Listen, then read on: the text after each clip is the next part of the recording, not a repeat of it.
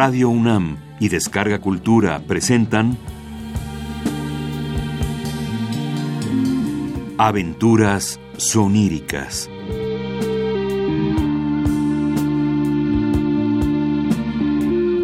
Un programa a cargo de Eduardo Ruiz Aviñón.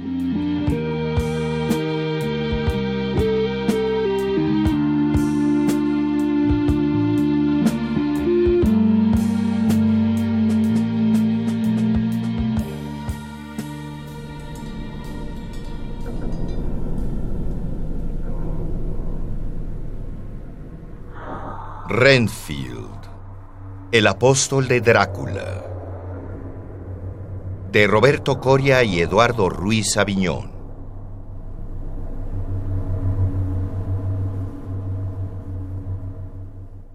Media vida.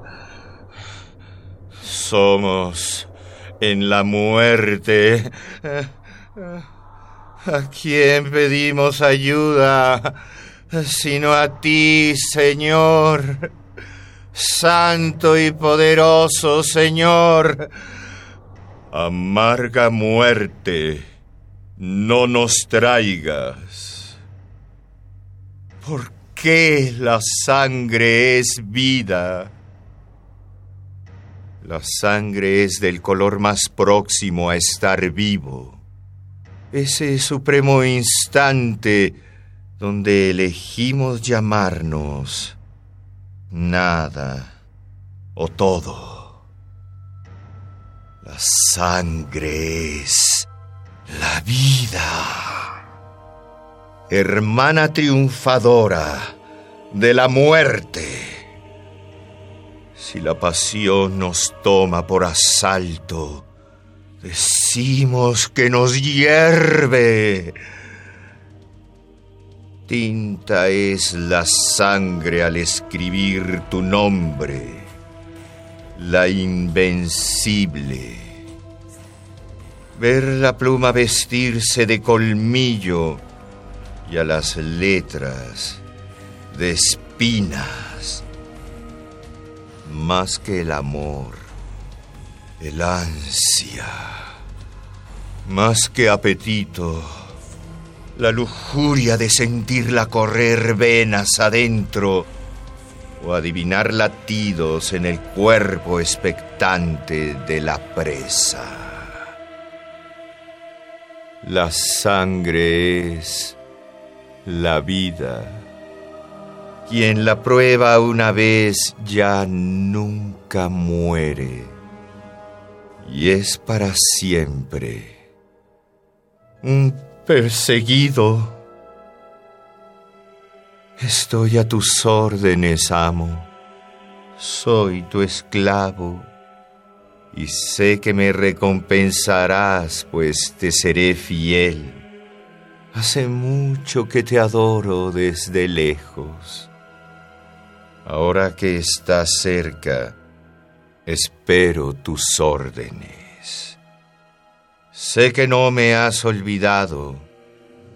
Seré paciente, maestro. El tiempo ha llegado. El tiempo ha llegado. Todos creen conocer cómo inició la historia. Un vampiro de Transilvania pretende conquistar Inglaterra. Pero las cosas son muy distintas. Todo comenzó conmigo. No con Jonathan Harker, ese segundón. Es cierto. Peter Hopkins le encargó que me reemplazara cuando descubrí mi verdadero papel en los acontecimientos. Y en cierta manera no lo culpo. Él es un hombre joven, lleno de empuje. Yo alguna vez estuve en su lugar y conocí el deseo de apoderarme de la posición privilegiada, de la experiencia, del conocimiento. La transacción con ese aristócrata transilvano me permitiría afianzar mi posición en la firma acceder al poder y fortuna que tanto deseaba. Pero al final hay un premio más grande. El maestro me sedujo con su grandeza, me ungió con su gracia, me prometió la inmortalidad. Ese es un privilegio que solo yo merecía. Yo descubrí el castillo Drácula. Yo fui su invitado. Cuando partí, Múnich se hallaba iluminado por el sol alegre de los comienzos del verano. Nunca le presté atención a las advertencias de Herr Delbrück, el propietario del hotel, que le ordenaba a Johann el cochero. Quiero que regresen antes del anochecer. Kom Zurich bevor es dunkel wird. Du eibte Belcher, Tag heute ist. Walpurgis Nacht. Es Walpurgis Nacht. yo ya he escuchado algo sobre la noche de Valpurgis, en la cual las potencias malignas pueden deambular libremente por el mundo de los vivos. Pero esos cuentos son inventos para espantar a los niños y a las mujeres incautas.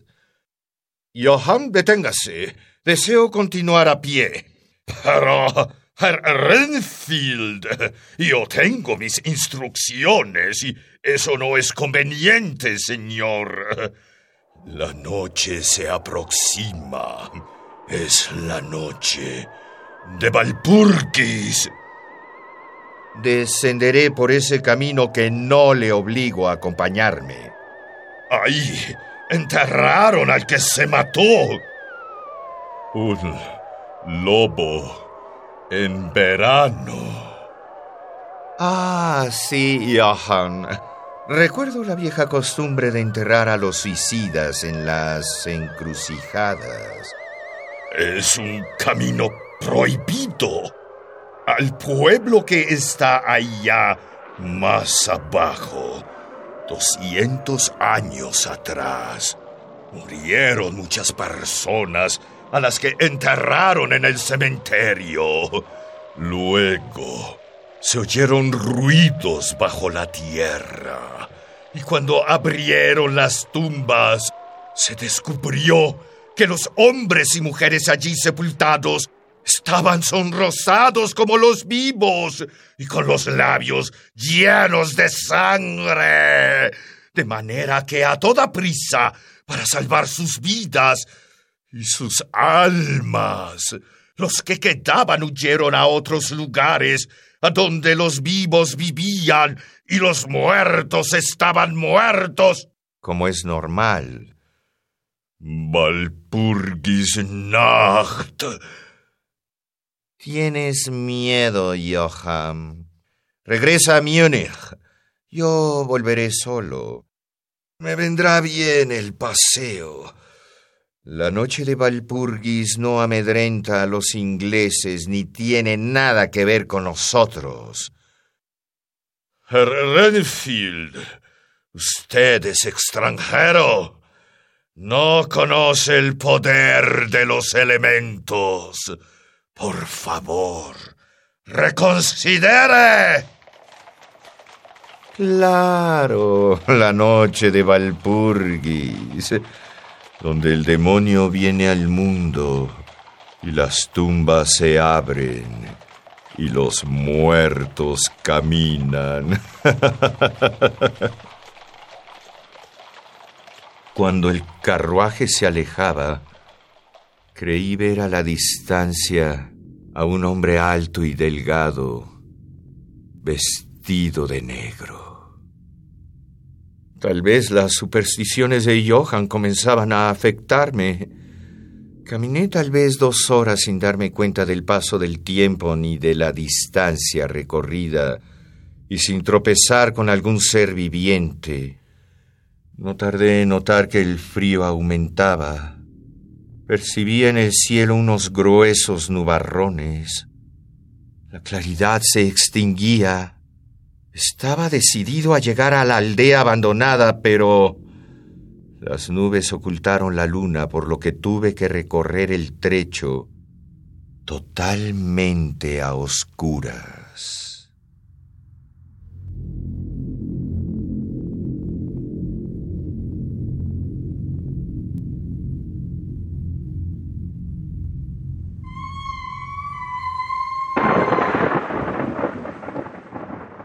Cuando la luna volvió a surgir entre las nubes, me hallaba en un cementerio dominado por un gran mausoleo de mármol. Leí sobre su puerta de estilo dórico una inscripción en alemán. Condesa Dollinger de Graz. Estiria. Buscó y halló la muerte. 1801. Encima del sepulcro había otras palabras grabadas en caracteres rusos. Los muertos viajan deprisa. En lo alto del sepulcro, clavada en el sólido mármol, había una gran estaca de hierro. Es la noche de Valpurgis. Debí seguir la advertencia de Johann. Busqué refugio en el mausoleo. Es irónico que esta cripta me proporcionara seguridad.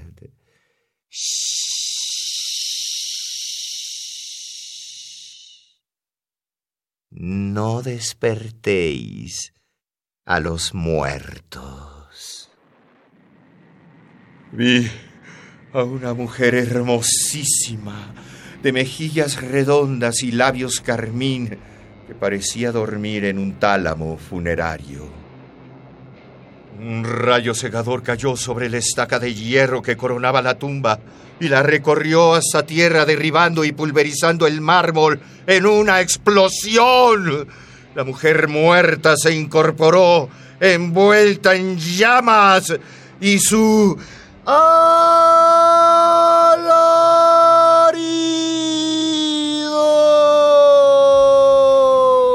se ahogó en el estruendo del trueno. Lo último que recuerdo fue una multitud de formas blancas, vagas, como si todas las tumbas vomitaran los fantasmas de sus cadáveres y viniesen hacia mí en medio de la blanca nebulosidad del granizo. Poco a poco me llegó un atisbo de conciencia. Estaba adolorido. Era como una pesadilla, porque un peso enorme estaba sobre mí y me dificultaba respirar. Noté un roce áspero y cálido en el cuello. Luego tuve conciencia de una espantosa realidad que me heló el corazón. Tenía un animal echado sobre el pecho y me lamía la garganta.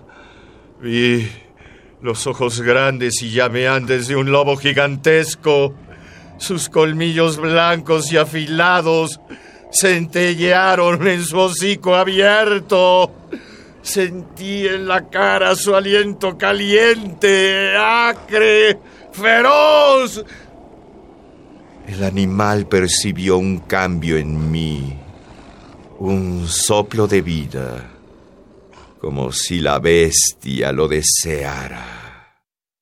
Su mirada fulgurante me llevó a distinguir un resplandor rojo que parecía desplazarse entre los nevados cipreses. El lobo volvió la cabeza y lanzó un poderoso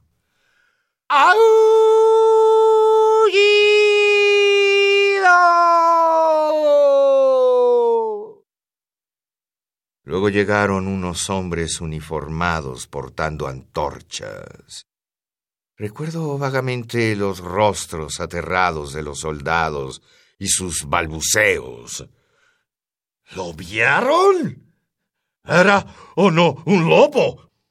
Es inútil dispararle si no es con una bala de plata previamente consagrada. ¿Debemos partir cuanto antes? Este no es lugar para entretenerse. Cuando me hallé instalado nuevamente en mi hotel, pregunté a Herr Delbrück a qué se debía que esos soldados hubieran ido en mi búsqueda. Tembloroso, el hombre me tendió esta carta. Cuide de mi invitado. Su seguridad es sumamente preciosa para mí. Si le ocurriera algo terrible o desapareciera, no ahorre esfuerzos en encontrarlo y salvarlo. Es inglés y, por tanto, ama la aventura. Las criaturas de la noche son a menudo un peligro en estas tierras. No pierda un instante si sospecha que se encuentra en apuros. Mi fortuna me permitirá recompensar su celo. Drácula. Lo que siguió seguramente lo imaginan. Fue similar a lo que vivió el muchacho Harker. Los hogareños supersticiosos, los bellos paisajes que conforme me adentraba en el corazón de las tinieblas, se hacían más tenebrosos. El coche del conde me recogió en el paso del Borgo. Su conductor poseía una fuerza sobrehumana. Los lobos. Esa pálida y temblorosa llama azul. Los fuegos fatuos son señal de tesoros escondidos. El conductor frenó a los caballos en el patio de un gran castillo en ruinas, en cuyas altas ventanas negras no se veía luz alguna y cuyas rotas almenas formaban una línea recortada contra el cielo, iluminadas por la luna. Bienvenido a mi casa, señor Renfield. Entre libremente y deje aquí un poco de la felicidad que trae consigo. Escúchelos, los hijos de la noche. ¡Qué música tan maravillosa!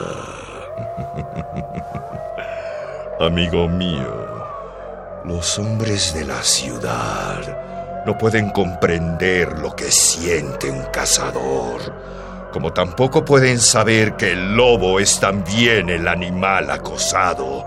De ahí su ferocidad. Estamos en Transilvania. Y Transilvania no es Inglaterra.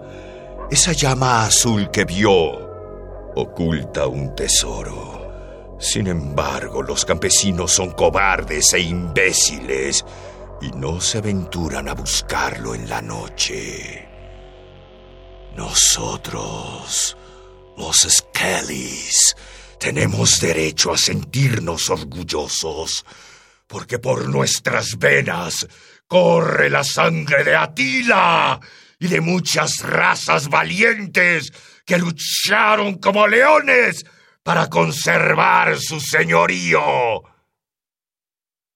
Lo que para Harker fue una verdadera pesadilla, para mí fue un derroche de oscuros placeres, una recompensa anticipada por mi devoción y servicios.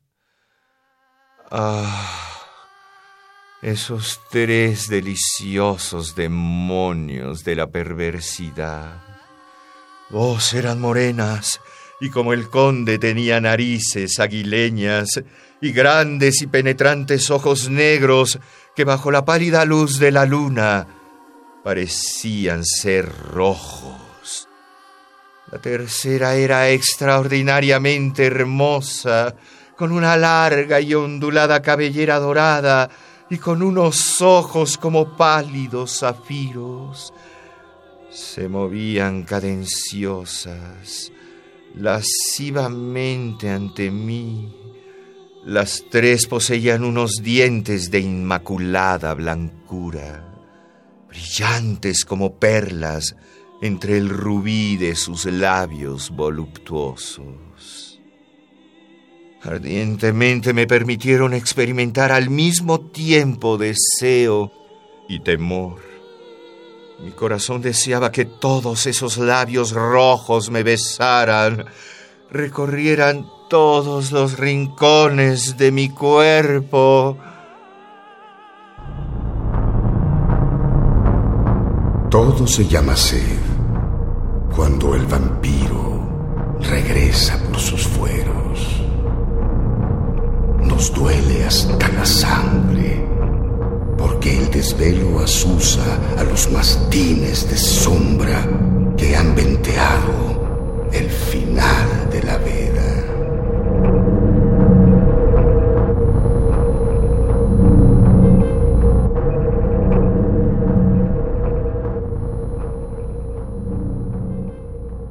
El maestro está en camino. Disculpen mi descortesía, no me he presentado. Un caballero siempre debe hacerlo apropiadamente. Mi nombre es R. M. Renfield. A su servicio. El buen doctor Seward, mi carcelero, me describe con la corrección del científico. R. M. Renfield, edad 59, temperamento sanguíneo, gran fuerza física en periodos maniáticos, excitable patológicamente, periodos de depresión que desembocan en una idea fija que no puedo descifrar. Supongo que el temperamento sanguíneo, unido a una influencia perturbadora, terminan por aniquilar la razón. Es un hombre peligroso, aunque carece de egoísmo. En los egoístas, la cautela es una armadura tan eficaz, tanto para sus enemigos como para ellos mismos. Gracias al buen doctor, la posteridad me recordará como el comedor de insectos. También me llamó mi maniático homicida. Nunca le pertenecí. Obedezco a un poder superior, uno que me otorgará la vida eterna. Luego me calificó como maniático zoófago porque me alimento de cosas vivientes y deseo absorber tantas vidas como pueda. Oh, bellos diminutos grandiosos son seres perfectos. Oh, deliciosos insectos. Todos sus sabores y colores son mis predilectos. Oh, deliciosos insectos patas de araña, trompas de moscas y mosquitos son mis delectos. Oh deliciosos insectos.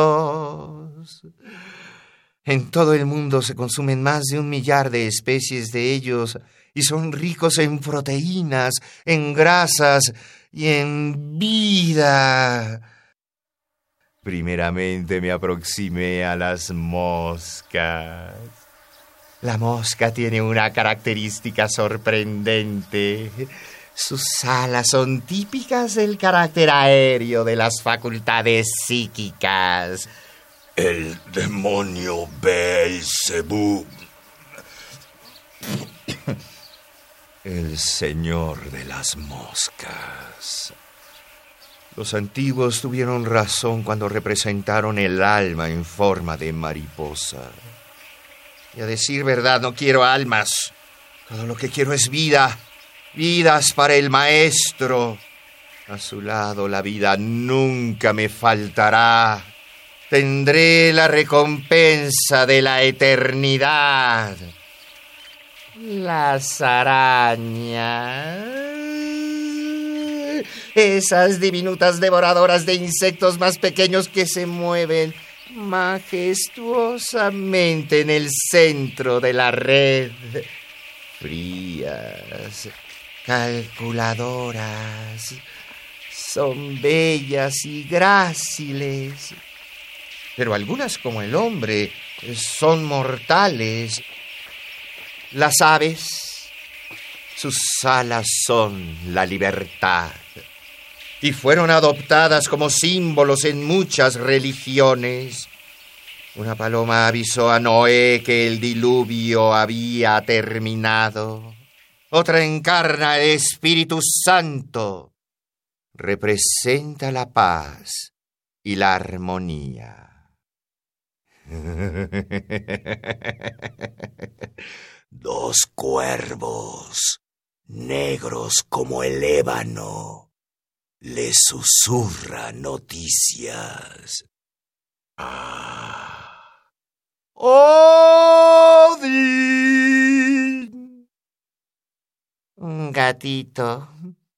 Un pequeño gatito sedoso y juguetón. Por favor, doctor Seward, déjeme tener un gatito para que pueda jugar con él y lo pueda domesticar y alimentar y alimentar y alimentar. Los antiguos no se equivocaron al adorarlo. Feliz Silvestris Catus. El gato posee la sensualidad de la mujer. Es independiente y poderoso. El gato no es una mascota, es un ser superior. Déjeme tener un gatito, doctor Seward. Mi salvación y mi alma dependen de ello. Pero no me dejó tenerlo. Decía que temía que me alimentara con él. ¿Sabrá algo del vínculo entre el gato y la maldad? La mujer también se relaciona con lo maligno. Es por culpa de una mujer que estoy recluido en este hospital. Los policías que me detuvieron cuando regresé a Londres de mi temporada en el infierno nunca comprendieron lo que intentaba hacerle a ella. La sangre es la vida. Por eso me enviaron a este lugar cuando hablaba de lobos, de cementerios, de fuegos fatuos del maestro, de su castillo y sus mujeres. Los hombres de este tiempo nunca aceptarán que las mujeres son prescindibles y solo deben proveernos cuidados y placer. Solo lo entendieron algunas mentes brillantes como ese artista que tomaba las vidas de otras hijas de la noche. Desapareció sin dejar huella y seguramente terminó encerrado en el anonimato, en una institución como esta. Las mujeres son frívolas, vanidosas y egoístas, como esa coqueta Lucy Wenstenra a quien tanto venera el cándido doctor Seward. Ella resume todos los defectos de su clase privilegiada. Puedo comprender cómo un hombre con la inteligencia y carácter del doctor se deslumbró de esa manera. Querida, cuando Dios da, da manos llenas. Cuánta razón tienen los viejos proverbios.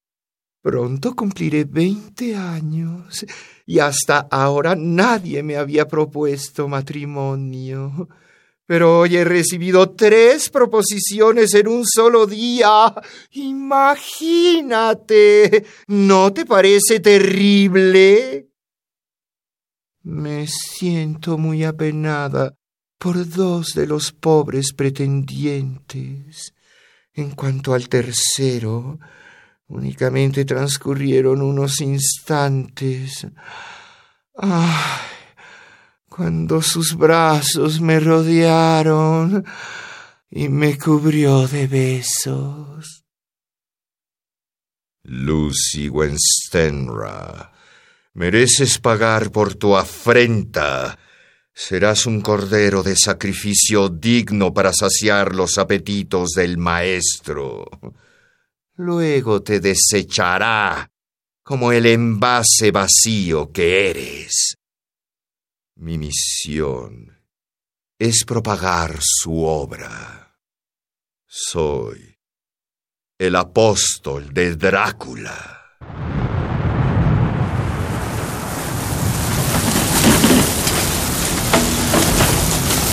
Vivimos bajo el dominio del vampiros. En medio de la tempestad que provocan sus demandas, el espíritu es un barco de vela tan frágil como el que bota un niño a la fuente del parque.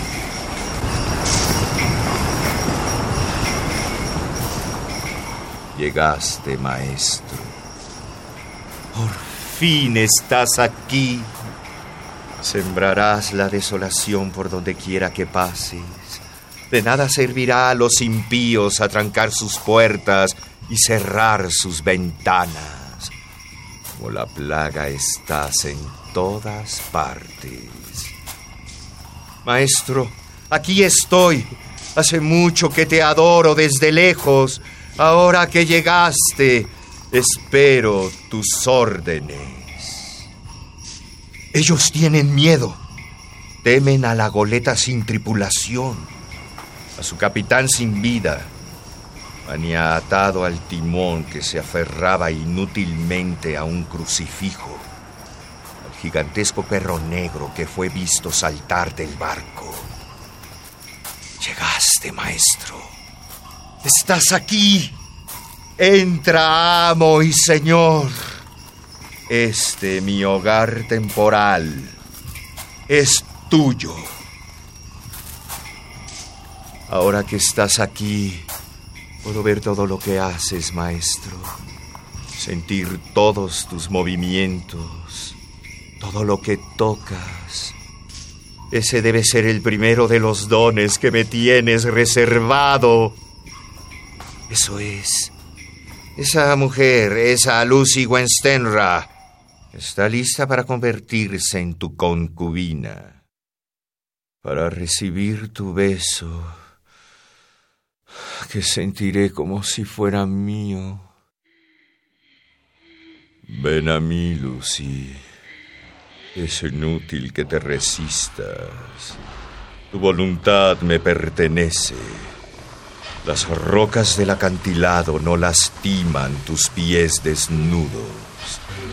El frío de la madrugada no traspasa la brevedad de tu camisón. Este cementerio es el escenario ideal para nuestra unión. La abadía de Whitby será nuestro testigo.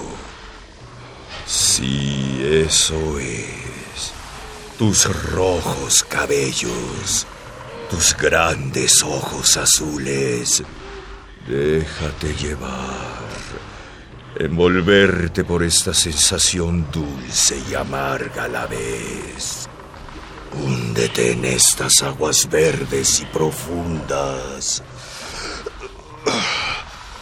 Lo sientes, escuchas es el canto que llena la mente de los ahogados en el momento previo a su muerte.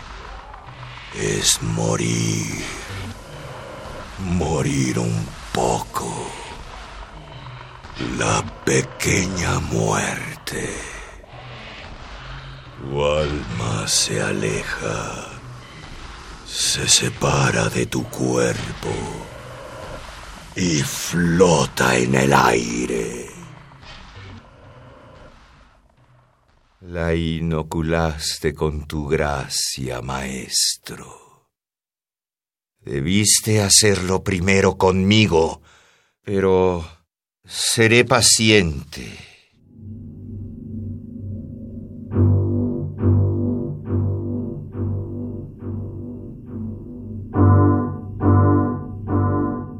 ¿Para qué perseguirlo? Clavarle una estaca de madera condenar de antemano su apetito, lamentar su presencia en nuestra vida.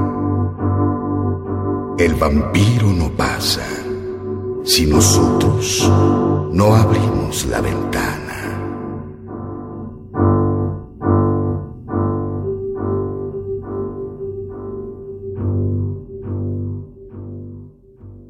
Casi te compadezco, Lucy Wenstenra. La metamorfosis es dolorosa. Aunque el sepulcro acentúa tu belleza, horror de Hampstead. La carne sin pecado es el alimento predilecto de seres como tú. Pero debes ser cuidadoso, maestro. Los cuatro jinetes del Apocalipsis están cerca uno representa la nobleza, otro el dinero, uno más la sabiduría y el restante el valor. Los guía ese papanatas holandés que se cree sabio, Abraham Van Helsing. Lucy es ahora un vampiro, un no muerto, un Nosferatu. Todo lo que ella toque, todas las víctimas de su beso maldito, se convertirán en una de su clase. Ahora, en el nombre de Dios, golpee la estaca con todas sus fuerzas. ¡Oh!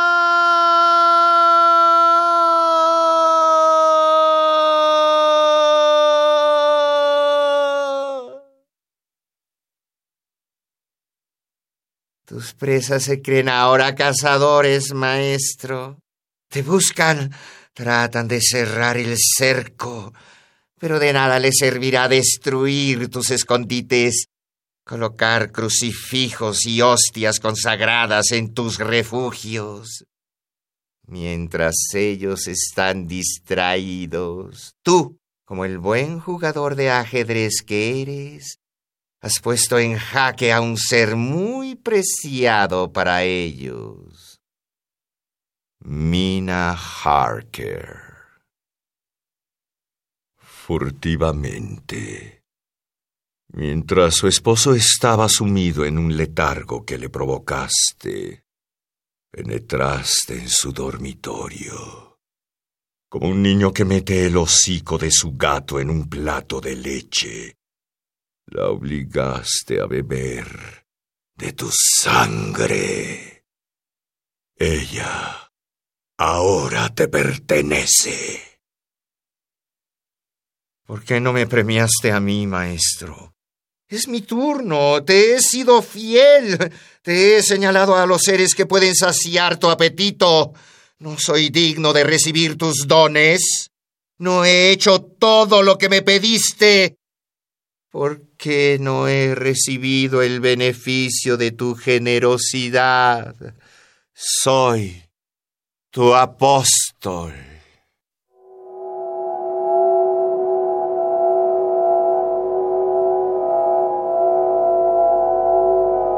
El vampiro es tan bello que el azogue se niega a reflejar. Si su sombra te alcanza, olvidarán tu nombre los espejos, pero hallarás un eco en la hermosura de quien has elegido como doble.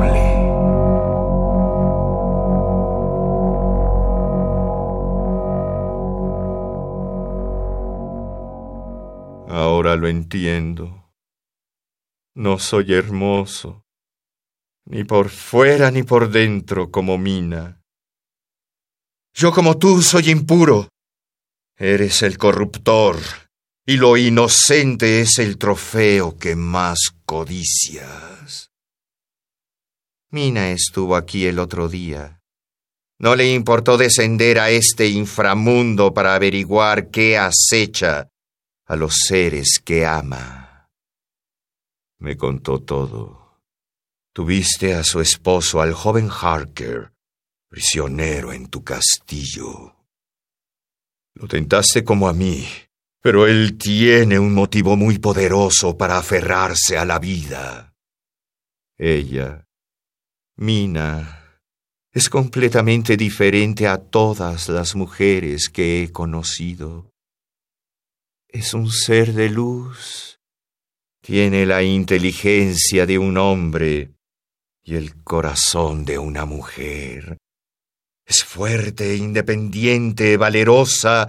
Las buenas mujeres dicen con sus actos cosas que los ángeles saben leer. Su bondad y coraje fortalecen todos los corazones, dan claridad a la mente y resolución para enfrentar cualquier peligro. Mina tiene razón. Donde hay maldad no puede haber confianza. Solo me has hecho promesas vacías. Si soy tan valioso para ti, ¿por qué me mantienes en esta miseria? En este manicomio me han degradado, me han golpeado, me han escupido, me han despojado de lo que me queda de humanidad. Eso es lo que merezco. ¡No! Mina Harker me ayudó a verlo. Es un ser gentil que le da sentido a este mundo. Ella merece un destino mejor.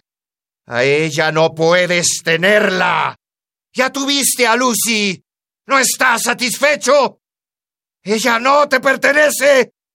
Ella debe vivir. ¿Qué? Todas son para mí.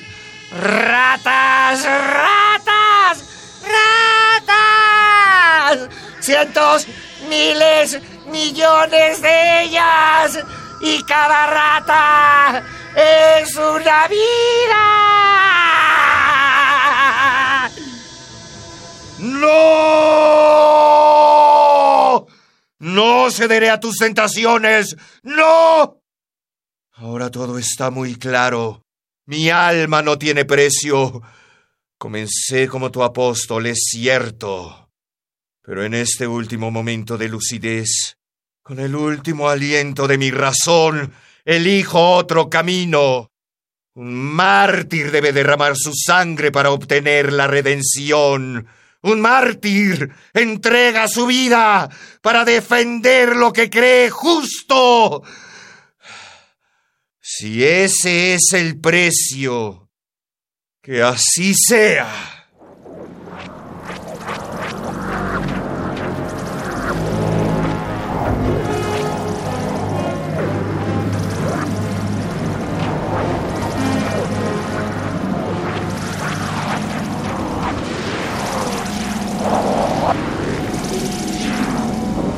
Ahora es el turno de otra muerte. Cuánto te dio la vida, lo cobrará con creces la agonía de saber que la muerte es un gran circo de fieras que no dejan cicatrices.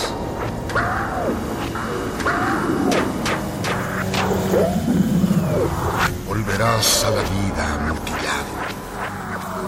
Tu sangre no será la recompensa. Nadie sabrá que has sido el héroe, ni que quemaste pólvora en tu infierno, en tu infierno, en tu infierno, infierno, infierno, infierno.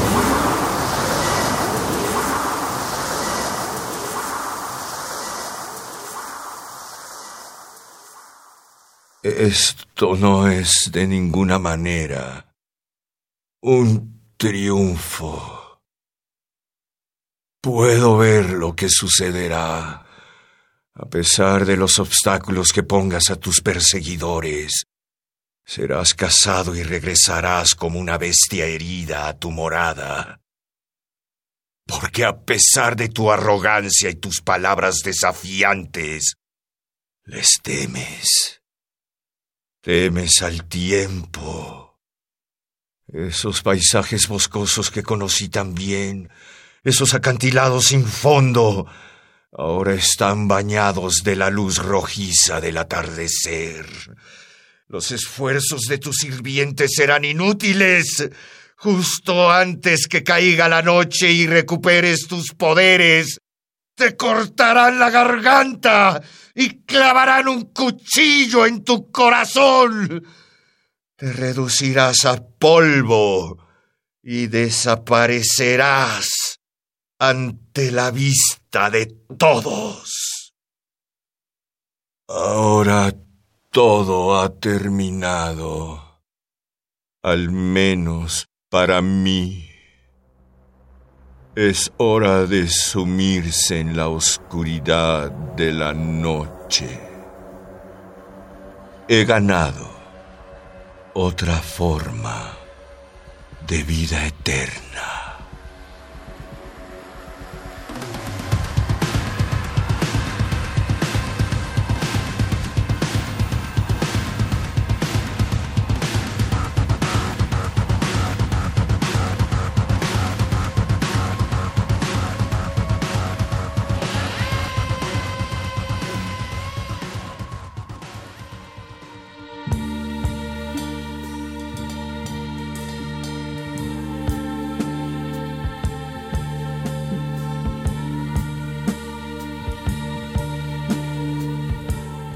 Radio UNAM y Descarga Cultura presentaron Aventuras soníricas.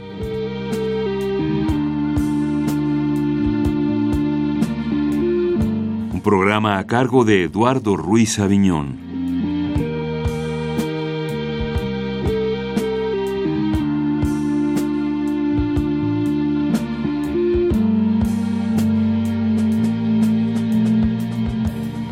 Acaban de escuchar Renfield, el apóstol de Drácula, original de Roberto Coria, textos de Vicente Quirarte, con la actuación de Guillermo Henry.